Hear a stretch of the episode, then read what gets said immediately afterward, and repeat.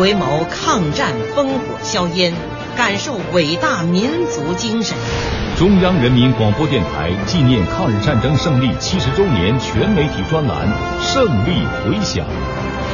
国防大学教授徐燕倾情播讲。今天请听第四十集：抗日战争中的中国装甲兵。中国的抗日战争主要是以步兵，再加上呢少量的空军和炮兵进行的，数量很有限的装甲兵在战争中间呢也进行了英勇奋战。虽然装甲兵这个兵种规模很小，对整个战争进程影响不大，不过他还是在抗战史上写下了自己的一页。旧中国没有工业基础，连汽车都不能生产，对坦克呢那只能是外购了。当时国家穷，买到的坦克数量少，保养和使用又非常吃力。一九三七年中日开战的时候，中国军队的坦克一共只有九十六辆，这点坦克还有英国造、德国造、法国造和意大利造，杂七杂八，维护呢又更吃力了。当时日军投入中国战场的坦克在三百辆以上，而且它都是国产的八九式和九五式，易于补充零配件，易于保养。当时国民政府把坦克作为步兵的支援武器使用，尽量避免呢同日本坦克决战。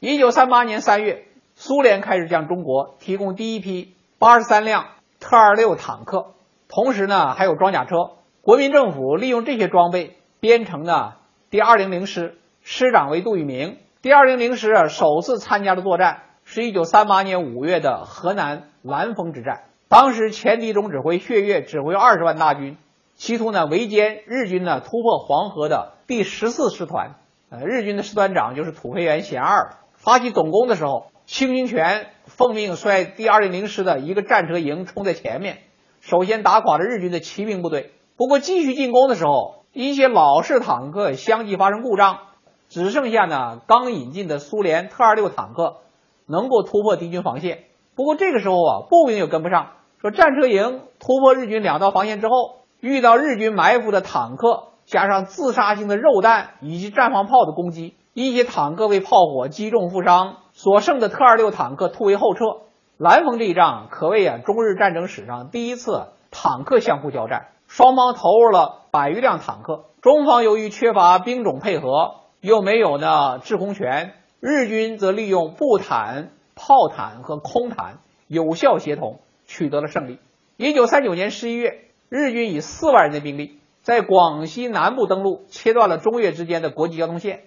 十二月上旬，中国军队呢实施反击。第二零零师在师长戴安澜的率领下，